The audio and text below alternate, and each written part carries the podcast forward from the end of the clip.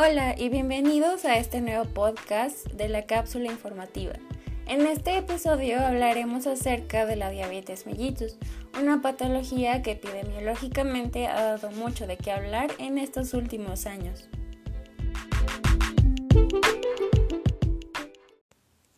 Comenzaremos dando una breve definición de la diabetes mellitus como un grupo heterogéneo de trastornos que se caracterizan por concentraciones elevadas de glucosa en sangre. Existen múltiples tipos de clasificaciones, pero en este episodio nos vamos a enfocar en explicar la diabetes mellitus tipo 2 como un trastorno que se caracteriza por concentraciones elevadas de glucosa en sangre debido a la deficiencia parcial en la producción o en la acción de la insulina. Una forma más coloquial de poder explicar esto sería que nuestro cuerpo funciona como un coche, y la gasolina es la glucosa que ingerimos. Cuando el coche tiene que cargar gasolina, te apoyas de un ayudante para que lo haga. Esta sería la función de la insulina. Y puede haber muchas deficiencias al meter la gasolina al coche. Algunas de ellas pueden ser que no exista el ayudante aun cuando hay muchos tanques de gasolina, que haya menos ayudantes, que la tapa en donde se despacha la gasolina esté obstruida, que el ayudante no sepa en dónde meter la gasolina y obviamente que no se meta tanta gasolina si después esta no se puede aprovechar. El ayudante tiene una mamá, que en este caso es el páncreas, y la insulina es producida por este. Esto, hablando en términos médicos, serían pues afecciones en las células pancreáticas, defectos genéticos en la acción de la insulina, enfermedades del páncreas exócrino, alteraciones hormonales o inclusive inducidas por fármacos. Así pues, los factores de riesgo más importantes que se pueden rescatar se considera que son el sobrepeso y la obesidad, que se asocian con una inactividad física y obviamente una alimentación inadecuada. La diabetes mellitus es la primera causa de muerte a nivel nacional y la diabetes consume entre el 4.7% y 6.5% del presupuesto para la atención de la salud. Otras definiciones que podemos abordar en este contexto sería la glucosa anormal en ayuno, que es igual o mayor a 100 miligramos sobre decilitro hasta menor a 126 miligramos sobre decilitro, y la glucosa postpandrial, que es la presencia de la concentración de la glucosa capilar dos horas después de la ingesta de alimento. Inicia desde el primer momento al ingerir el primer bocado y los valores son menores o iguales a 140 miligramos sobre decilitro. En las siguientes secciones retomaremos los signos y síntomas característicos de esta enfermedad. Los síntomas de la diabetes en los adultos mayores son inespecíficos y de aparición tardía, entre los cuales se han documentado la necesidad de beber agua, orinar y comer en cantidades excesivas, una baja de peso acompañada del resultado de glicemia en cualquier momento del día mayor o igual a 200 miligramos sobre decilitro, sin relación con el tiempo transcurrido desde la última comida, además de fatiga, somnolencia, incontinencia urinaria, pérdidas del equilibrio, infección de vías urinarias y disfunción eréctil. Esto nos lleva nuevamente a manejar la analogía del automóvil. Si éste se encuentra sin gasolina, ¿qué le pasaría? Obviamente se desviela, y de la misma manera el cuerpo también lo hace, llevando así a las complicaciones más frecuentes como riesgo cardiovascular, aumento en el número de lípidos que lleva a procesos ateroscleróticos, colesterol alto, hipertensión arterial en el 80 y 70% de los casos, enfermedades periodontales por patógenos oportunistas pero también afecciones crónicas como disminución en la capacidad para moverse o sentir debido a un daño neurológico, el famoso pie diabético, la úlcera de pie diabético y, entre las complicaciones más frecuentes, la enfermedad renal.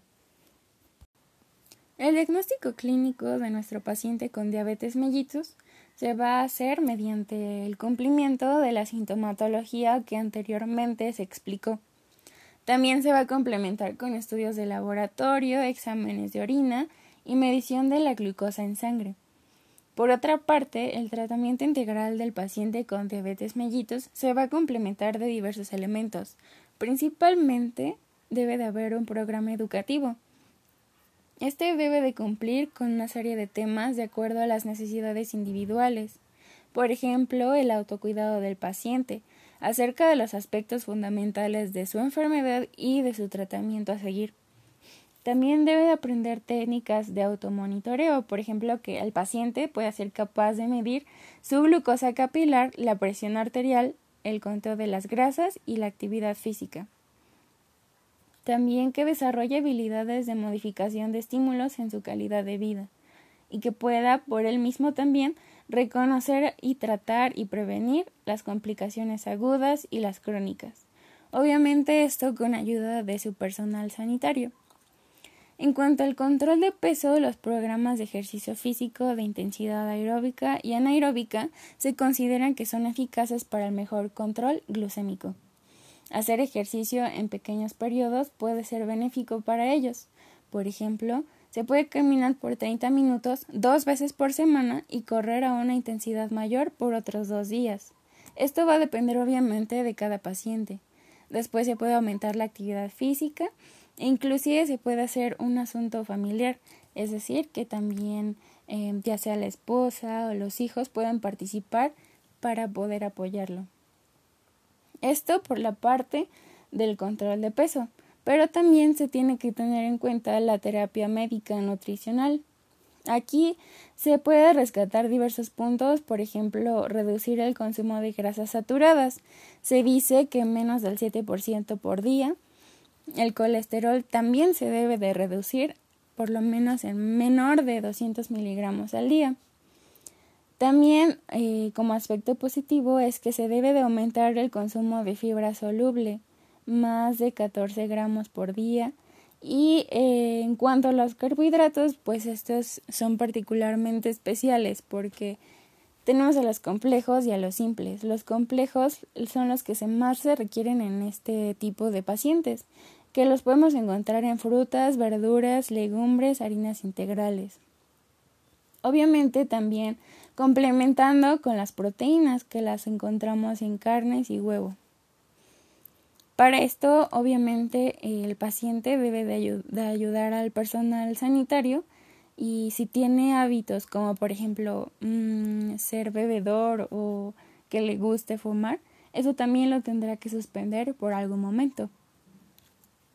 Otro tipo de cuestión que, que encontramos y que nos basamos en esto sería el control en base al índice glucémico.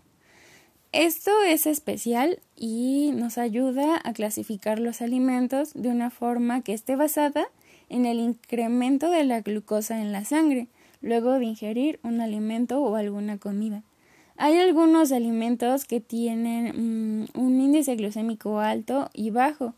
Nosotros, o más bien los pacientes con diabetes mellitus, van a preferir los alimentos que tengan un índice glucémico menor a 50 por ejemplo, el pan tostado, la piña, el plátano y el huevo.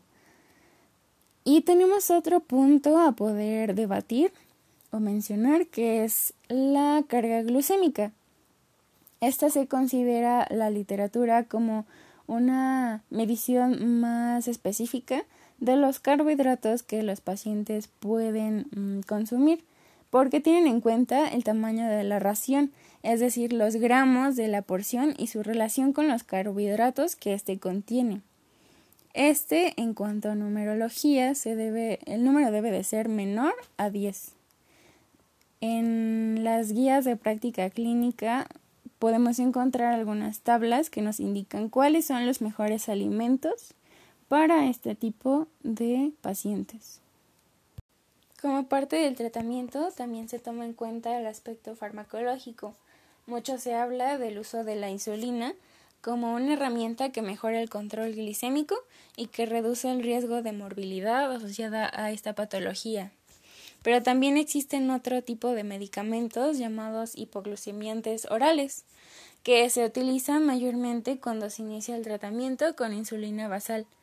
Algunos ejemplos pueden ser la metformina, que esta ayuda a mejorar la captura de la insulina en los tejidos periféricos, pero también la glibenclamida, que puede exprimir al páncreas de alguna manera a que pueda liberar más insulina. Una forma de dar seguimiento a estos pacientes es a través del automonitoreo. El automonitoreo se basa en la medición de glucosa capilar en ayuno, que puede ir de entre 70 a 130 miligramos sobre decilitro, y una medición de la hemoglobina glicosilada menor a 6.5%. Igualmente, como un complemento del tratamiento, a los pacientes se les puede derivar a otro tipo de especialidades médicas, tales como medicina interna y endocrinología, nefrología, oftalmología, neurología y ortopedia, cardiovascular y cirugía. Esto obviamente va a depender del progreso que tenga el paciente.